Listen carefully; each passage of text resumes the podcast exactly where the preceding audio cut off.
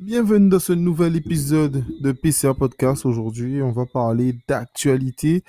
Donc voilà, l'épisode sera disponible en entier euh, directement pour euh, les abonnés de Patreon. Donc n'hésitez pas à vous abonner.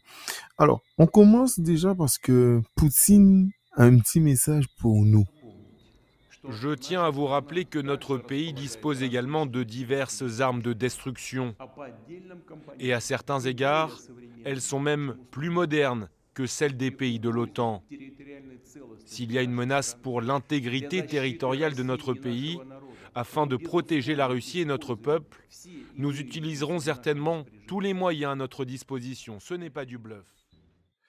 Alors, ce message fait euh, suite au message des pays occidentaux, notamment l'Angleterre et la France, euh, qui ont menacé euh, la Russie. Et sauf que c'est un truc que j'ai déjà expliqué. Ce qu'il faut comprendre, c'est que la Russie a des armes plus fortes que le nucléaire, dont, le supersonique et l'hypersonique, comme Satan E1 qui peut détruire Paris et Satan 2 qui peut détruire la France en 6 minutes. Euh, Poutine n'a rien à perdre. Il est euh, pro pour son peuple, pro-russe, euh, patriotique. Donc, il ira jusqu'au bout. Donc, je pense qu'il faudrait faire attention afin de d'arrêter de titiller les Russes parce que eux sont beaucoup plus dans l'action. J'ai trouvé intéressant l'intervention d'un homme sur BFM Business. Regardez le taux de croissance de la France ces, ces 20 dernières années. Évidemment, Euh, évidemment. Comparez ça aux États-Unis et à la Suisse, on est en train d'écrire le scénario argentin dans la mesure, encore une fois, l'Argentine c'est quoi? C'est pas l'histoire d'un défaut en premier lieu. C'est l'histoire d'un pays qui, au début du XXe siècle, figurait parmi les nations les plus prospères du monde et qui a fini par sortir de l'histoire à, à- à mesure que des politiques euh, démagogiques euh, rendaient sa croissance atone. Et donc c'est ça ce qui se passe en France aujourd'hui. C'est pas le défaut de paiement que je redoute, c'est justement l'atonie de l'économie française sur des décennies de stagnation. Euh, vous me rappelez cette phrase extraordinaire de Raymond Barre à la une du Figaro Économie en 2004. Il disait non, la France n'est pas en déclin, elle s'accommode de la médiocrité. Donc, comme on voit, il explique très clairement la situation de la France en la comparant avec l'Argentine et la crise, euh, comment elle est arrivée. Alors, bien sûr, on n'espère pas ça, mais euh, les chiffres, malheureusement, euh, la réalité euh, va peut-être sans doute nous montrer que la même chose euh, va, va se passer. Une autre intervention sur LCI. Il y a des grands groupes internationaux bien implantés, il y a une industrie, Nicolas. Mais ça, ça dépend des pays. Tout n'est pas économique. Mais je voudrais quand même vous livrer une information qui, à mon avis, fait partie des clés si on veut comprendre ce qui se passe en Italie. Si vous prenez le, le PIB, la, les la production, donc les revenus en Italie, entre 2000 et aujourd'hui. Entre 2000, c'était pas hier, d'accord? Et aujourd'hui. Ces revenus, ce PIB n'a pas augmenté.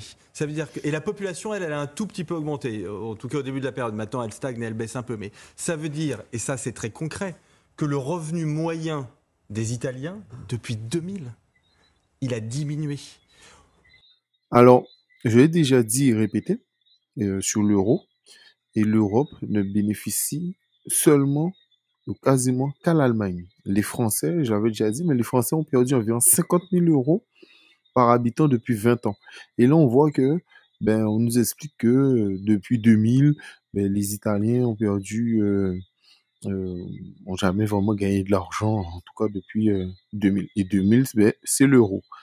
Ensuite, pendant qu'on parle de l'Italie, d'ailleurs, la nouvelle présidente de l'Italie a été attaquée par les médias qu'elle est, car elle est d'extrême droite. Mais au cas où je vous rassure, hein, elle est comme Le Pen en France. Elle n'est pas dangereuse du tout. Sur les décisions de l'euro, exemple, le Covid, les sanctions anti-russes, euh, l'Europe, elle est même d'accord pour rester en Europe, donc elle veut pas de, euh, elle veut pas que la sortie de l'Italie dans, dans l'Union européenne. Et dans, dans un tweet, d'ailleurs, la Giorgia Meloni a dit, cher Zelensky, tu sais que tu peux compter sur notre loyauté pour te supporter dans la cause de la liberté. Reste fort. Donc, on voit très bien qu'elle est même, euh, elle, confirme en tout cas en public, euh, même sur Twitter, au-delà de ses discours, qu'elle est euh, pour soutenir l'Ukraine. Ensuite, pour finir, le journal La Repubblica a expliqué que Giorgia Meloni fera sans doute alliance avec Draghi.